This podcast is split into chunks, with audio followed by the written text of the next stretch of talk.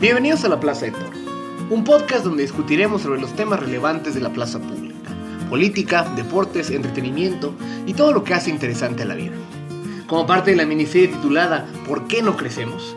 El día de hoy platicaremos sobre la fragilidad fiscal en países con vastos recursos naturales con Fausto Hernández Trillo. Mi nombre es Miguel Toro, acompáñenme a abrir las puertas de la plaza.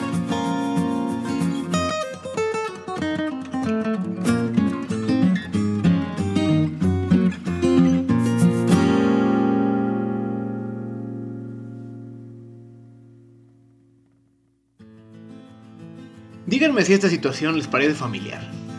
Van a una consulta médica y la pagan en efectivo. Probablemente no piden una factura, porque si la piden, les dicen que en el consultorio que su cuenta habría que sumarle el IVA. O quizás, ahora que sea fin de mes, su casero recibirá el pago de su renta en efectivo para no meterlo al banco porque no piensa declararlo al fisco que le cobraría ISR. Tal vez también en los últimos días tuvieron que ir a comprar unos faros que le robaron a su coche y como están muy caros en la agencia, los fueron a buscar a las colonias donde están ubicadas las refaccionarias. Mientras esperaban a que les consiguieran las piezas, que obvio pagaron en efectivo, optaron por ir al tianguis de junto a comprar un nuevo control remoto para la tele, ya que el viejo se descompuso. Ahí no aceptaban tarjeta, de forma que recurrieron a doña Sor Juana Inés de la Cruz para pagar los 200 pesos que costó. En ambos casos, los que les vendieron productos no van a declararle al fisco los ingresos que tuvieron por ventas ese día. Si bien nos va, ellos tendrán que pagar una mordida a los policías por el derecho de piso de poder vender en la calle. Así podría seguir durante horas, describiendo cómo una inmensa parte de la economía mexicana es ajena al gravamen de los impuestos. De las empresotas más grandes que encuentran huecos en la legislación con sus abogados y contadores caros, hasta los changarritos que no hacen ni declaración de impuestos. Lo mismo los dueños de departamentos lujosos que reciben rentas de 40 mil pesos en cash, como el doctor de la colonia que cobra 300 pesos la consulta médica. Ninguno paga impuestos y sin impuestos los países no tienen forma de desarrollarse. Hola, mi nombre es Fausto Hernández, soy profesor del eh, Instituto Tecnológico de Estudios Superiores Monterrey, el TEC de Monterrey, y pues soy economista. Me he dedicado eh, un buen tiempo a, la investigación prácticamente toda mi, vida profesional. Eh, si bien la gente me identifica con eh, un estudio más de fiscal y de federalismo fiscal, la verdad de las cosas es que eh, a mí me apasiona toda la economía y, me considero un poquito más diverso, vamos a ponerlo, de lo que la gente me encasilla, pero bueno, pues no puedo hacer nada por eso. Hay una amplia literatura económica que habla sobre la capacidad de los estados de llevar a cabo sus políticas cuántos recursos tienen los gobiernos para implementar políticas de seguridad, desarrollo social, de turismo, de energía. Pueden construir suficientes escuelas y hospitales o otorgar becas para la investigación científica o para las competencias deportivas. Pueden atender las necesidades de amplios grupos de la población o están fuertemente constreñidos a solo pocos ciudadanos. Eso es un poco lo que se conoce como capacidad de Estado. Y la capacidad de Estado no es más que una forma más bonita de decir capacidad fiscal o el que cobre recursos suficientes para poder operar tus políticas públicas. Todas las cosas que hacen los gobiernos, desde defender la paz hasta tapar un bache, cuestan dinero y los gobiernos normalmente solo tienen dos formas de obtenerlo, vía impuestos o a través de deuda. Algunas naciones cuentan con grandes recursos naturales que pueden explotar de forma sencilla para obtener dinero. Metales preciosos, ciertos productos agrícolas o fuentes de energía como el petróleo han sido algunas de las opciones a lo largo de la historia. Y en todas esas ocasiones se pudieron sustituir parte de los recursos que provendrían de impuestos o de deuda gracias a la venta de estos metales o ese petróleo. Es decir, estos países tienen una ventaja frente a sus vecinos que no cuentan con la misma dotación. No obstante, muchos de estos países están lejos de desarrollarse. ¿Por qué? Para responder a esta y otras dudas vinculadas a la forma en que los países cobran impuestos y financian sus políticas públicas, tengo el gusto de recibir en la Plaza de Toro una eminencia en el tema como Fausto Hernández Trillo. Querido Fausto, bienvenido a la Plaza de Toro. Miguel, encantado. Pues bueno, quisiera primero comenzar por algo eh, que podría sonarle un poco contraintuitivo a mucha gente. Necesitamos que el gobierno nos cobre más impuestos. Y tal vez no es solo que suban los impuestos, sino que en general salgan a cobrar los impuestos a tanta gente que no paga. ¿Podrías explicarle a quienes nos sintonizan por qué es importante que los países cobren suficientes impuestos y de paso que nos comentes cómo es que el cobro de los impuestos o cuánto cobran los impuestos los países divide precisamente a los países desarrollados de los no desarrollados? Sí, mira, es bien interesante lo que me estás diciendo y yo te yo iniciaría con algo que de repente en México olvidamos. El tamaño del Estado que la sociedad determina, sea vía democráticamente o de maneras alternativas, es lo que te define eh, cuánto vas a gastar. Tú vas a encontrar una variedad de tamaños de Estado si lo definimos única y exclusivamente por cuánto gastan como proporción al PIB eh, de manera eh, bastante fuerte. Por ejemplo, los países nórdicos están pues alrededor del 50%. Sí. El 50% del PIB lo genera el Estado.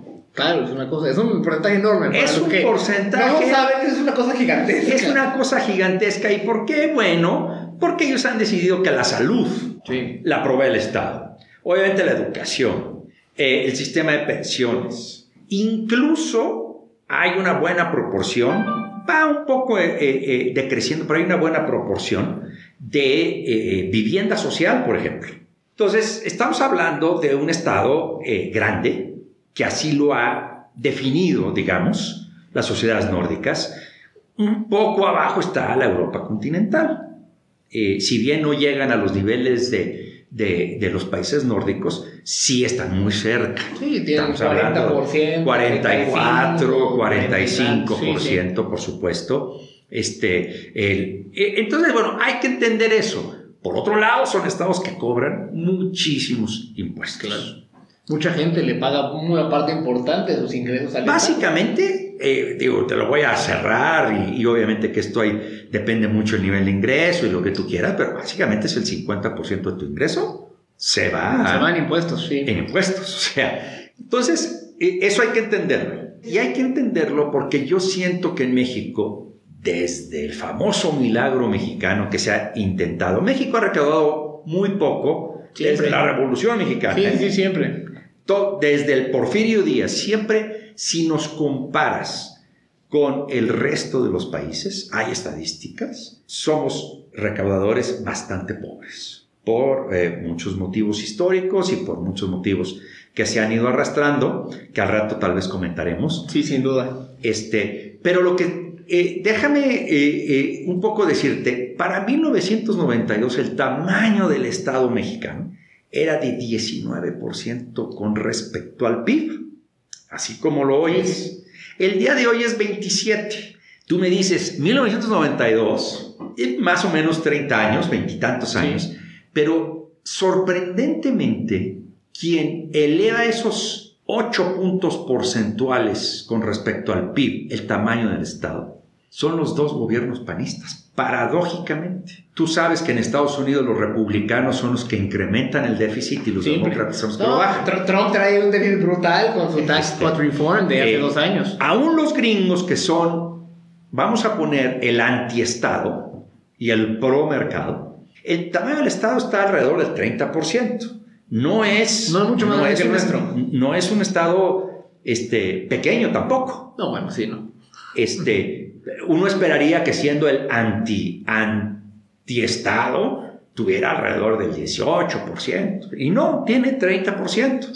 Este, incluso nosotros tenemos un poco menos. Dicho esto, la pregunta es si ese 27% que tenemos de tamaño de Estado es un monto suficiente para cumplir las obligaciones que nos marca la Constitución Política de los Estados Unidos. Esencialmente esa es la pregunta detrás de, de eso. Eso es. Entonces, a ver, y siento que siempre que se intentan hacer reformas fiscales en este país se dice, ah, México recauda muy poco con respecto a los países de la OCDE o incluso con respecto a la mayor parte de los países de América Latina.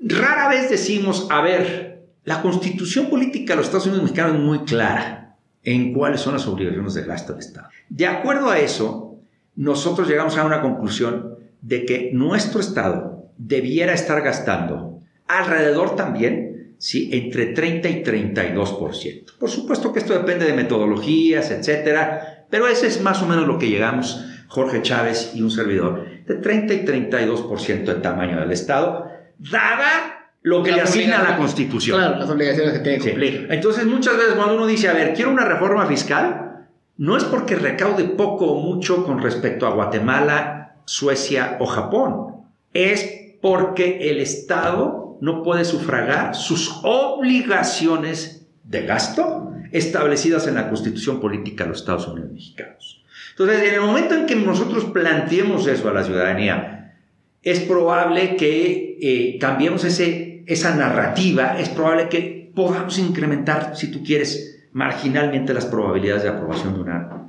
buena reforma fiscal. Ahora, ¿Por qué hemos recaudado poco históricamente? Esto es motivo, tú lo sabes, de debate y aquí nos podemos... Me traes a alguien más y nos vamos a dar una buena, un buen entre. sí, sí, sí, este, Porque pues todos tenemos hipótesis distintas. Eh, obviamente que mucha gente te va a decir, bueno, eso es el reflejo de la falta de Estado de Derecho del país. La falta de Estado de Derecho del país pues te lleva a que la evasión este, pues no se castigue tú sabes, ahora mismo se están llevando ciertas acciones para que tenga más dientes la autoridad recaudatoria. La pregunta es si va a tener la capacidad de hacer valer esta nueva reglamentación o este nuevo, este nuevo marco legal que se le está poniendo a la recaudación. Este, habrá que ver, habrá que verse. Pero otras personas también te dicen, no, mira, lo que pasa es que también hay mucha incompetencia en la redacción de leyes. Es decir, hay mucho hueco por el cual se meten los abogados y los contadores. Tanto las empresas tan grandes con sus abogados caros y contadores caros. Y la ilusión es legal. Sí, sí, sí. Sí. La otra, la otra que te van a decir es, bueno, es que lo que pasa es que también el órgano recaudador tiene mucha corrupción, que probablemente también lo tenga. La otra es que eh, en sí el sistema no es consistente entre sí. Eh, ¿A qué me refiero con eso? En que eh, muchas veces tú dices, bueno, yo le voy a exentar o voy a tratar con ciertos privilegios fiscales a el sector agrícola, o el sector de autotransporte. Bueno, hay casos en que hay empresas que no tienen nada que ver con el sector agrícola y le encuentran por ahí un, una pequeña actividad. Claro, y lo aprovechan. Y, lo aprovechan y de ahí se agarran.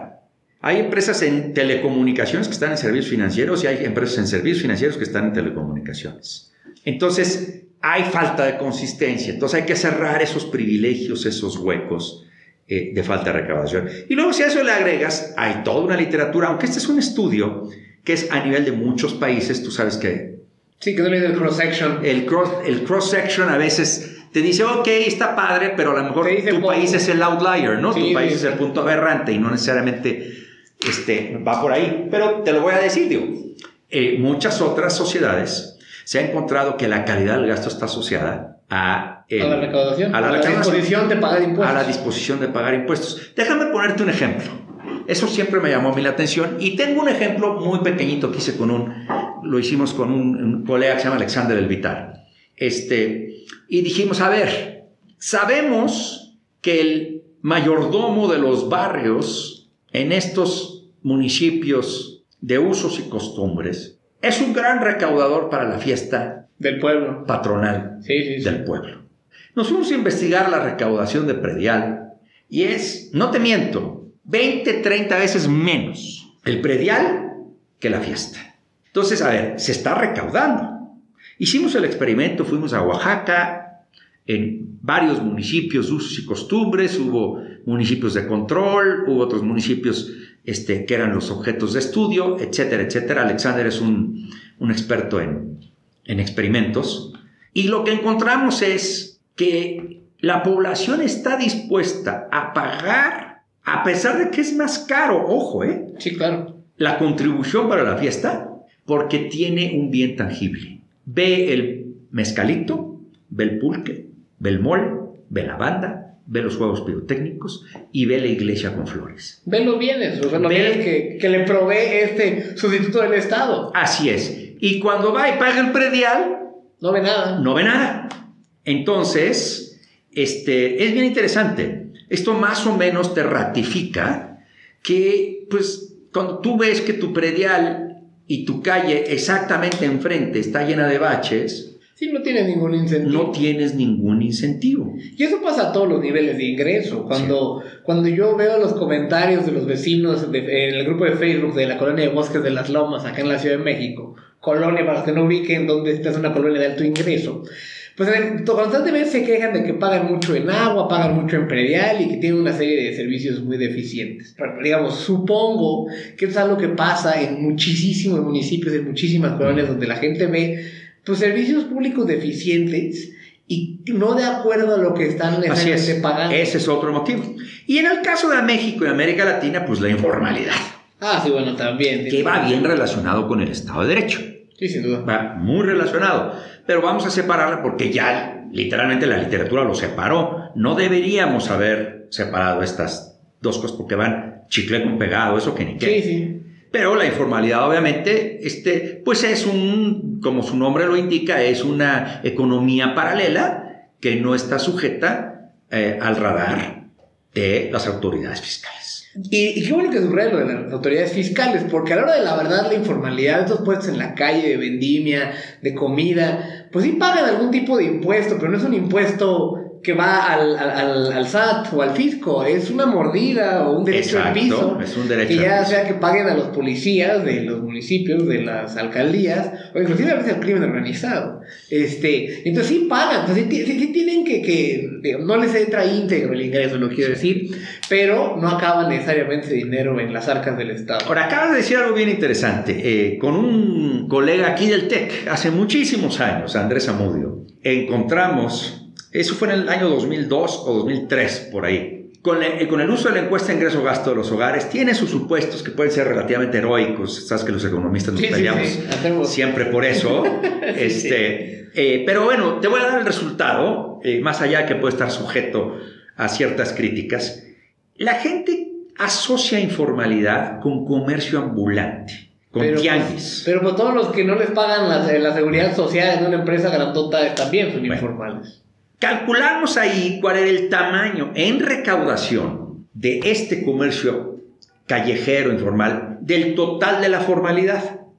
Es 16%. El otro 84% no son comercios callejeros, son muchas otras cosas, desde grandes empresas, grandes profesionistas asimilados a salarios. Es, un poco ese, este, régimen. médicos, contadores, ah, abogados, y, ingenieros, arquitectos, tocaremos ese tema. grandes empresas. O sea, a veces creemos que la informalidad está concentrada en, el callejero. No, señor. No, no, no. es mucho, se ve, se observa, pero no es lo único. O sea, en términos incluso de tamaño, de tamaño puede ser muy grande, lo que pasa es que es de montos por la cantidad que venden es solo el 16%. Yo quisiera un poco expandir lo que estamos platicando con una, otra hipótesis de la que estabas diciendo, que, creo que se complementan todas estas, ¿no? De por qué recaudamos poco o menos de lo que necesitaríamos para cumplir nuestras obligaciones. Y una de ellas que, ha pasado en muchos países que tienen esto, eh, o esta, digamos, fragilidad fiscal, si, si le podemos llamar así, es la gran dotación de recursos naturales a partir de los cuales explotan, eh, le cobran impuestos a las empresas que explotan esos recursos, en lugar de necesariamente cobrarlos a otros. Y entonces, pues aquí en nuestro caso es el petróleo, ¿no? Y este. Y aquellos países que viven del petróleo no necesariamente tienen que incurrir en el costo político de ir a cobrar impuestos como normalmente los entendemos, sino más bien monta una estructura impositiva encima de la paraestatal petrolera, sea PDVSA, sean las de los árabes, Saudi Aramco, sea Pemex.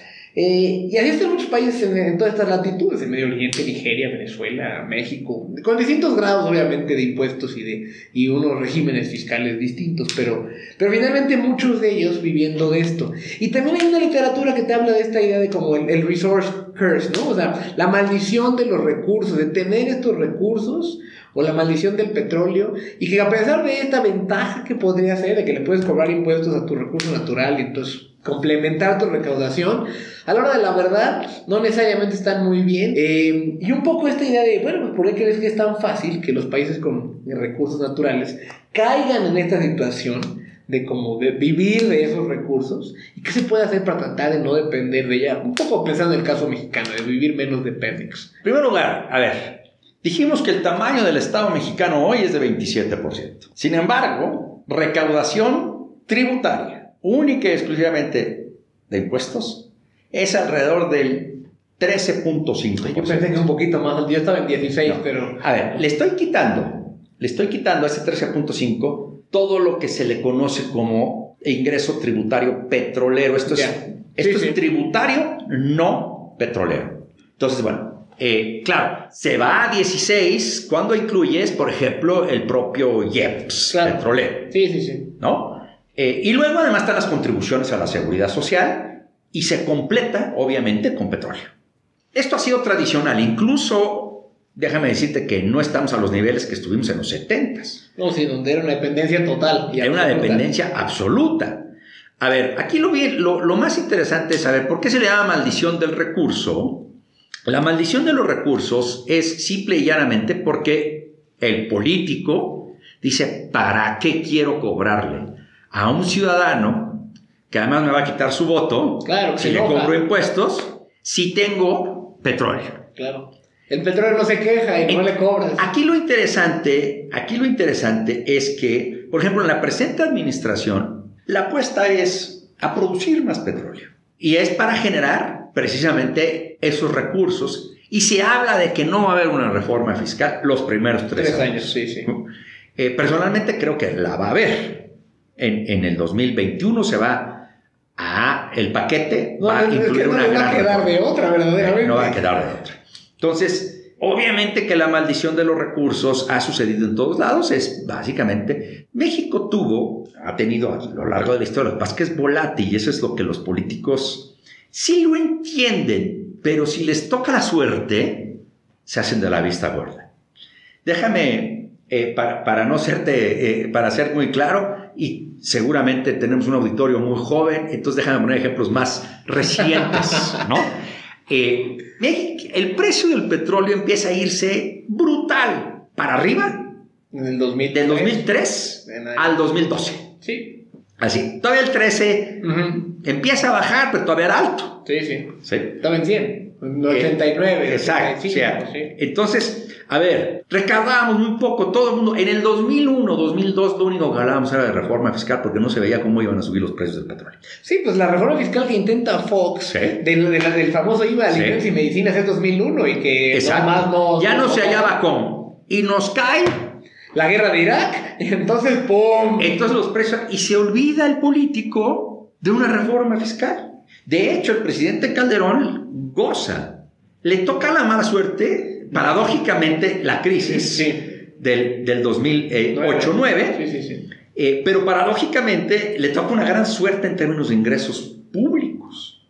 O sea, él incluso puede tener un poquito de política anticíclica gracias a los ingresos petroleros, que fueron brutales. Y por eso te digo, ¿quién subió estos 8 puntos porcentuales de, de 19% a 27%? Los secciones panistas, pero mucho. Pero fue por el petróleo. Exacto. Fue por el petróleo. Sí. Entonces ahí se nos olvida de que es necesaria una reforma fiscal. Porque yo como político tengo los recursos que necesito para mis programas sin el costo político. A lo largo de este episodio hemos estado conversando con Fausto Hernández Trillo, economista de amplia trayectoria en el sector público, además de profesor e investigador del Tecnológico de Monterrey, sobre la fragilidad fiscal de los países en el mundo. Tras la pausa, iremos a fondo sobre los principales problemas fiscales de México y su reflexión sobre cómo atenderlos. Está escuchando La Plaza de Toro. No le cambies.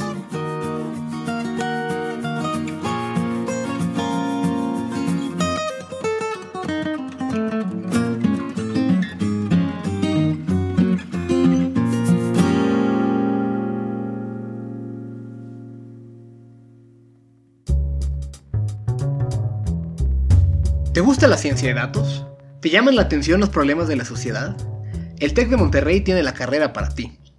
La nueva licenciatura en Gobierno y Transformación Pública le proporciona a los alumnos y alumnas una formación sólida en economía y ciencia política, además de las habilidades más avanzadas de la ciencia de datos, como el Machine Learning, Data Mining o Agent Based Modeling, para con ellas realizar el análisis estratégico más riguroso.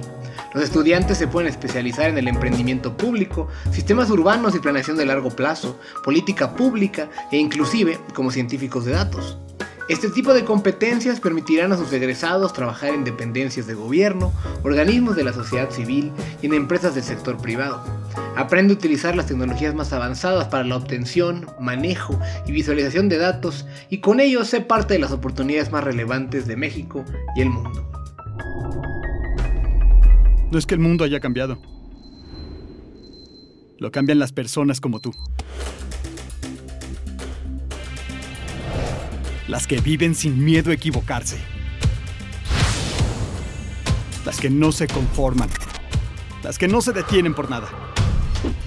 Es que el mundo gira por los incansables. Por los que no aceptan un no. Por los que saben que pueden hacer lo imposible. Que nunca renuncian hasta lograrlo. Así que incansables, soñadores, libres, desaparezcan fronteras, sigan sin conocer límites y rompan reglas. Porque si alguien va a hacer que este mundo sea lo que soñamos, son ustedes. Libera tu potencial transformador. Tecnológico de Monterrey. Y, es justo con lo que estás hablando de, nadie quiere cobrar hasta que tiene que cobrar. Así es. Y un poco hace la reforma fiscal, llamémosle reforma entre comillas, porque aunque son cambios finalmente a las leyes de, de, de, los impuestos y a veces hasta de la constitución según sea el caso, y dentro de este cúmulo de opciones que tienen los políticos para grabar, pues hay unos más eficientes que otros. O sea, los que llevamos a en México en la primaria en este país, pues nos decían, o al menos yo recuerdo en los libros de texto, que Antonio López de Santana en los 1852, 3, cobraba impuestos a las ventanas y cosas muy, muy absurdas. Y, y, cuando ya más bien pensamos en cosas un poco más eficientes y menos absurdas, están impuestos al carbono o a vehículos motorizados, de los cuales tú también has hecho investigación en algunos países. Este, pero en particular estos impuestos a la gasolina aquí en México han tenido un enorme rechazo. El, famoso gasolinazo o los gasolinazos que se hicieron tan, tan, llamativos en términos de, narrativa política, pues eran, eran eso, eran un incremento a los precios de la gasolina o el deslizamiento del subsidio en otro momento del, del tiempo eh, a partir de, del IEF, ¿no? Pero un poco es bueno, pues estos carbon taxes tienen muchos beneficios positivos, tienen una lógica eh, ambiental, tienen una lógica de disminución del de tráfico a partir de la reducción del uso de los vehículos motorizados, eh, tienden a ser progresivos porque pues, o al menos en muchos países tienden a ser progresivos porque los ricos tienen camionetas más grandes y entonces, o, las Porsche, o los Porsche que usan mucho más gasolina, entonces pues les cobras más por cada litro. Pero aquí hay mucho, en México hay un, hay un gran rechazo, ¿no? Y entonces la pregunta de lo que has visto en otros países es si estos carbon taxes han logrado eh, recaudar un, digamos, un, número importante o, o, mejorar el balance fiscal de estos países, eh, o si nomás han afectado el uso del, digamos, del vehículo y el uso de pues, este, las opciones de transporte de la gente. Tú sabías que antes del 17, antes del famoso gasolinazo, los precios, eh, sobre todo en el periodo que te dije, del 2003 al 2012, subieron muchísimo. No así la gasolina, que era un desliz, pues muy marginal, pero que no compensaba, se convirtió en subsidio. Sí, totalmente. En los titulares del Reforma, y lo tengo que decir, sobre todo del Reforma, yo me acuerdo uno, y lo tengo en foto, por cierto, que decía, el gobierno subsidia las Homers, ocho cilindros. Era un titular del Reforma. El mismo Reforma ahora dice que el precio está muy caro, incluso su principal columnista, que escribe diario, vive comparando el precio de la gasolina de México con Estados Unidos. Todavía ayer en el financiero vi a alguien más también comparando. Sí. Nada más lo comparan con Estados Unidos, que es casualmente el país con el que menos se debe de comparar un precio de gasolina, porque es un país que literalmente no tiene un impuesto especial sobre producción y servicios, es el único del mundo avanzado que no lo tiene. De hecho, no hay IVA. Sí, no, es hay un poco de impuesto, pero es el de las ventas. Exacto. Incluso es estatal. Sí. Esa comparación es absurda. Dentro de los Estados Unidos la gente dice, la gente consciente, obviamente, y los estudios te marcan, tenemos que tener un impuesto que internalice las externalidades que genera la circulación de automóviles. Los californianos han estado en eso, pero a cada rato se enfrentan a que se, elevan en las elecciones locales, pues estas como iniciativas ciudadanas que se votan. Como hay movilidad también. Exacto. Sí, ta, ta, ta. Y ahí, Entonces, y ahí las pegan. A ver, entonces ahí estamos. A ver. Y, y- y sorprendentemente también no vimos, tú ves a muchas ONGs ambientales o proambiente, pro medio ambiente, que claman que haya mil medidas, pero ya que se pone el impuesto a la gasolina, se quedan calladas. Básicamente, déjame referirme a la pura OCDE, que es donde tenemos eh, los datos más sistematizados, condensados. Mira, Turquía, que es, si tú quieres, es el caso más, más este, eh, radical, pero déjame empezar con el radical y después me voy con los Claro. Turquía recauda por impuesto a la gasolina 5% del PIB. Me voy a ir uno menos radical, más dentro del promedio, pero un poco, pero por, todavía por arriba del promedio. La Gran Bretaña.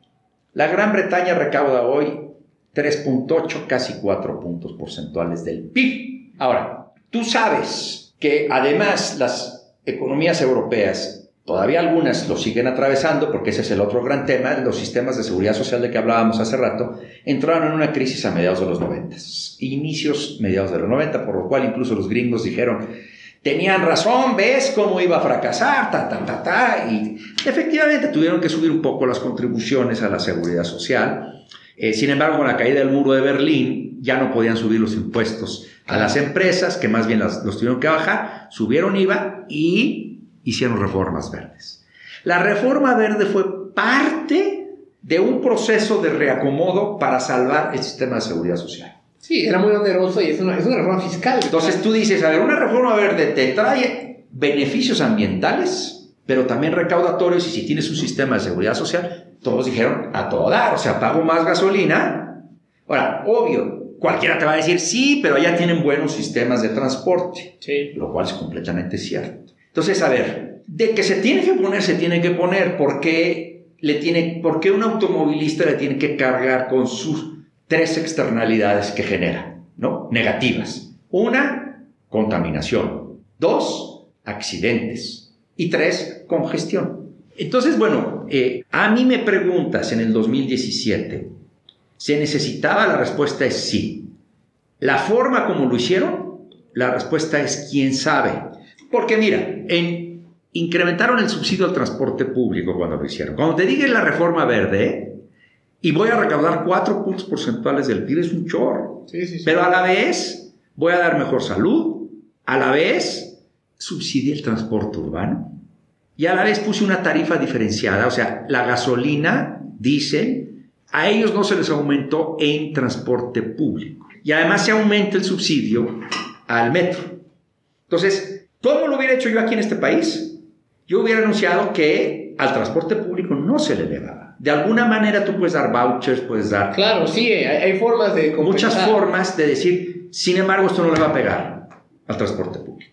Y hablando de, de- de estructuras fiscales que tienen que emular o que buscaríamos que fueran más universales, más parejas entre todos, es, pasemos un poco a la lógica de ya subnacional, en, en términos de México, ¿no? Un poco es, de todos los, de los impuestos que tenemos, los, los que son al, al- al ingreso, como el impuesto sobre la renta, el valor agregado, los especiales de, de servicios y producción, como platicabas, o algunos más locales, como el predial, pues vemos un poco esta lógica de cómo los gobiernos locales, esencialmente en México, estiran la mano para recibir una parte importante de sus ingresos y cobran muy poquito.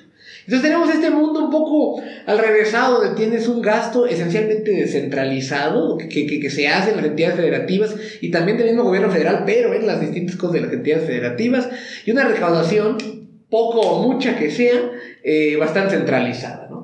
Y en tu opinión, ¿cómo se puede mejorar nuestro pacto fiscal en ese sentido para no generar estos incentivos perversos donde empiezas un poco a depender del secretario de Hacienda, donde si cambia el partido en turno te modifica mucho lo que te dan, eh, si eres un gobernador, y que sea mucho más una relación más accountable, de, de, más, de mayor rendición de cuentas entre pues, la ciudadanía y, y el político, que el político le rinda cuentas en función de los impuestos que le cobran? Ya estás tocando un tema desde mi punto de vista neurálgico para la economía del país, del que todo el mundo hablamos, pero yo creo que es el más difícil de resolver. Eh, o sea, ahí, ahí es, digamos que esta cosa que todo el mundo ve al elefante, pero cómo lo atacamos, tocas muchas fibras. Y es muy difícil. Y hay problemas muy, muy graves. Sin embargo, déjame iniciar también porque creo que es importante el contexto histórico. Todavía, no hace mucho, te estoy hablando antes de 1980. Ojo, ¿eh? Este, antes de 1980, para no decirte en los 50, en los 40, etc., los estados ponían sus propios impuestos. No sé si. Cada estado tenía sus impuestos. Es cierto, había unas ciertas bases federales muy débiles, por cierto. Este, el impuesto sobre la renta se introduce por primera vez en Estados Unidos a principios del siglo. Y Álvaro Obregón, en 1925, dice, ah, caray, y es un impuesto que puede grabar más al más rico. Sí, Entonces, embonaba con el discurso de la revolución y lidiario y los principios de la revolución mexicana de una manera brutal. Pero realmente, este, no nada más imponerlo, ahora cóbralo, ¿no? Entonces, realmente eh, se impuso, o sea, se introdujo en el 25, pero realmente no empieza a dar mucho, porque la estructura del órgano recaudador, en ese, en ese entonces la, la, tesorería era muy débil, era muy débil, etcétera, pero ya estaba, o sea, iba ahí pero dominaban los impuestos estatales. Que hace todo el sentido del mundo, porque las, autoridades locales están más cercanas a las personas. Así es. conocen mejor sus, sus, ciudadanos, sus calles, todo. viene, viene el, toda esta ola del desarrollismo mexicano. O sea, modelo de instrucción de importaciones, todo, todo, todo. La ICI, los 50 y los 60. Y la única manera era, a ver, el que cada estado grave yo estoy de acuerdo contigo, pero en algunos impuestos eso es pernicioso. Se llama lo que se llamaría cascada, ¿no? Se hace una cascada de impuestos. Entonces, al hacer una cascada es una doble, triple, cuádruple tributación. Entonces se necesitaba para desarrollar el país quitar las barreras al comercio entre estados. Se necesitaba, lo voy a decir tal cual, centralizar. Sí, la recaudación. La recaudación. Y es una lucha que empieza, que además bueno, no, no, es coincidencia, es se usa el nacimiento del partido hegemónico para centralizar el país y la recaudación. Sí, como, un brazo operativo político inclusive. Así es. Entonces, bueno, por eso es que se centraliza. Ahora, tú me preguntas, a ver, el mundo no tiene muchos impuestos, ¿eh? Hablo, hay mucha chiquillada, voy a omitir chiquillada, ¿eh? Exacto. Este, y dentro de la chiquillada te voy a poner el impuesto a la riqueza y el impuesto a las herencias y el impuesto que te pueden gustar o no, pero es chiquilla. Sí, sí, son pequeños. Este, eh, digo, países con gran estructura recaudatoria recaudan el 0.2% del PIB en impuesto de herencia. Es chiquilla. En el mundo entero, el impuesto sobre la renta, tanto personas físicas como morales, el IVA y los IEPS, son los cuatro impuestos más recaudatorios que conoce el mundo.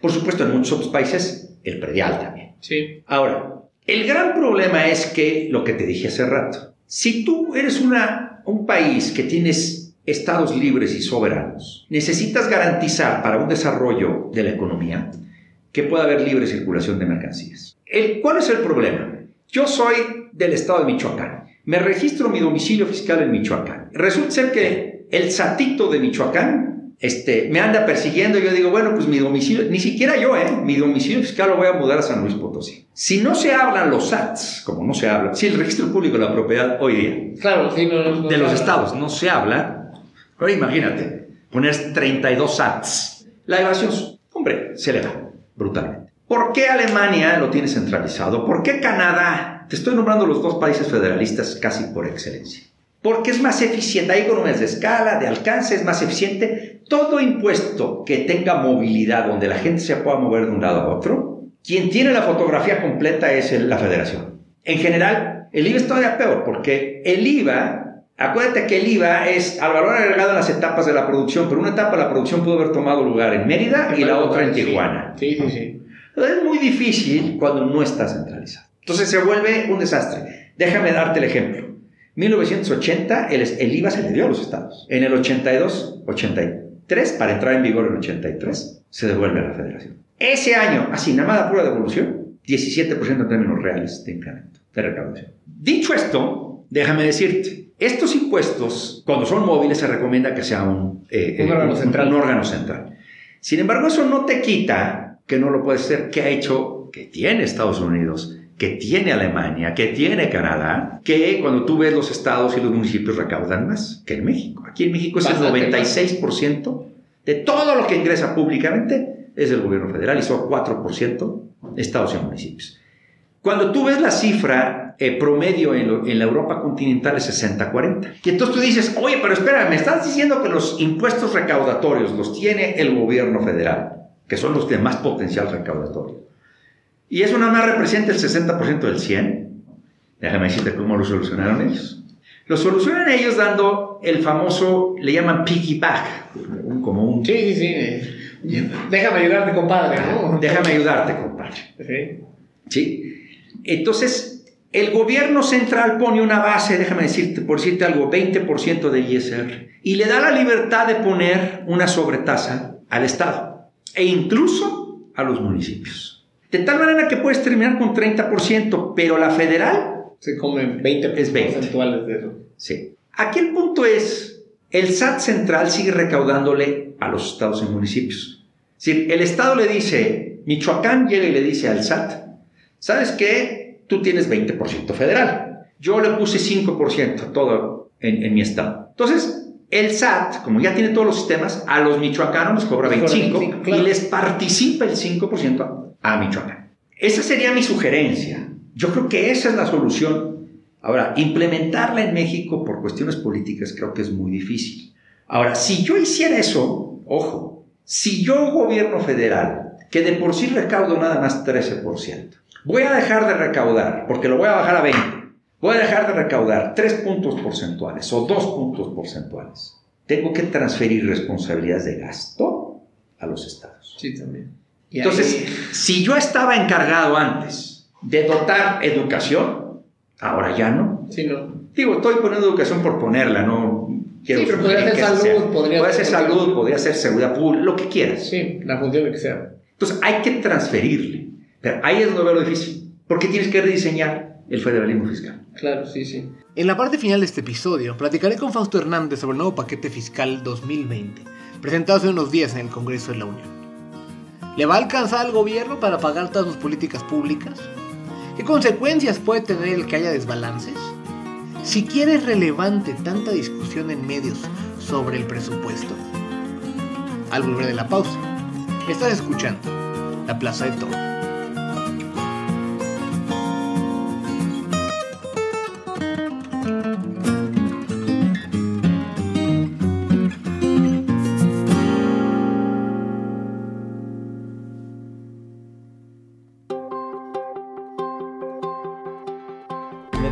Gracias al Campus Santa Fe. Esta es la cuna donde se gestó, con el liderazgo y respaldo de Monterrey, la transformación de la Escuela de Gobierno del TEC. Orgullosos de nuestra historia y agradecidos con nuestros fundadores, estamos listos para llevar este proyecto a un nuevo nivel de trascendencia. Y por eso, hoy le damos las gracias a esta, que ha sido nuestra casa. Y decirle hola a la que será la próxima. Esta será nuestra nueva sede en el corazón de la Ciudad de México, en Miscuac. Te invitamos para que la conozcas y la hagas tuya.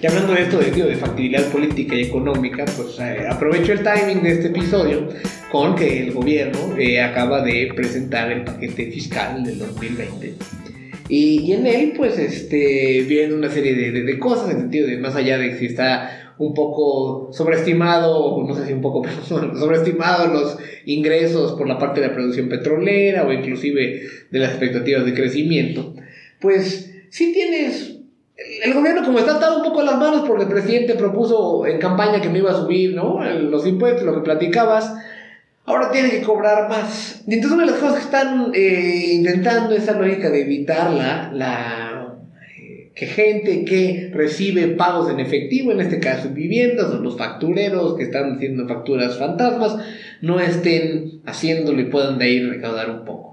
Entonces aquí son dos preguntas un poco para finalizar. Uno, en general, ¿cómo ves el paquete fiscal 2020? Y dos, si esta idea de ir a cobrarle impuestos a distintos grupos, Tenemos una parte de lo, de lo que llamamos de los factureros y otra parte, en general, la gente que tiene vivienda y que la cobra en efectivo o, u otras prácticas similares, si les van a dar los recursos para lo que están intentando hacer.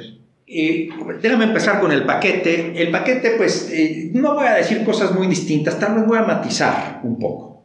Una, mi, mi, primer matiz es, de hecho yo lo escribí por ahí en una columna hace... Yo lo hice hace 4 o 5 años. Estaba un gobierno, entre comillas, relativamente moderado en términos fiscales. Hace 4 o 5 años dije, a ver, ¿por qué es tan importante el, el, el presupuesto y por qué hay tanta parafernalia en los medios? Este, para el presupuesto. Y, y, mira, tengo los años suficientes como para ver que esto tiene que ver con el surgimiento mucho de la famosa sociedad civil. Para bien, no estoy criticando, pero en el 97 no era muy importante. Tú no lo veías en la prensa. Pero también es cierto que hay indicadores de desempeño dentro de la sociedad civil con los donantes y hay que pues tratar de, entre comillas, hacer más ruido para ver quién es el que tiene el mayor número de entradas en la prensa. Eso también lo tengo que decir. Sí, sí. La organización A, B y C se andan peleando a ver quién tiene más entradas en la prensa. Entonces, este, eh, los medios le entraron también al juego. Y resulta ser que también este, a los propios comentaristas como tu segura servilleta, este, pues decimos, oye, pues qué bueno que ahora se fijen, pues ya me buscan más los medios. Claro, sí, sí. Entonces aquí hay un rollo que es sí, de incentivos, bien interesante. De incentivos un poco encruzados. Entonces, por un lado está esta parte muy buena de que tenemos buenos análisis de lo que va a pasar en el, eh, eh, presupuesto. Y por otro lado también tenemos a veces una, so una a lo que en realidad es un presupuesto.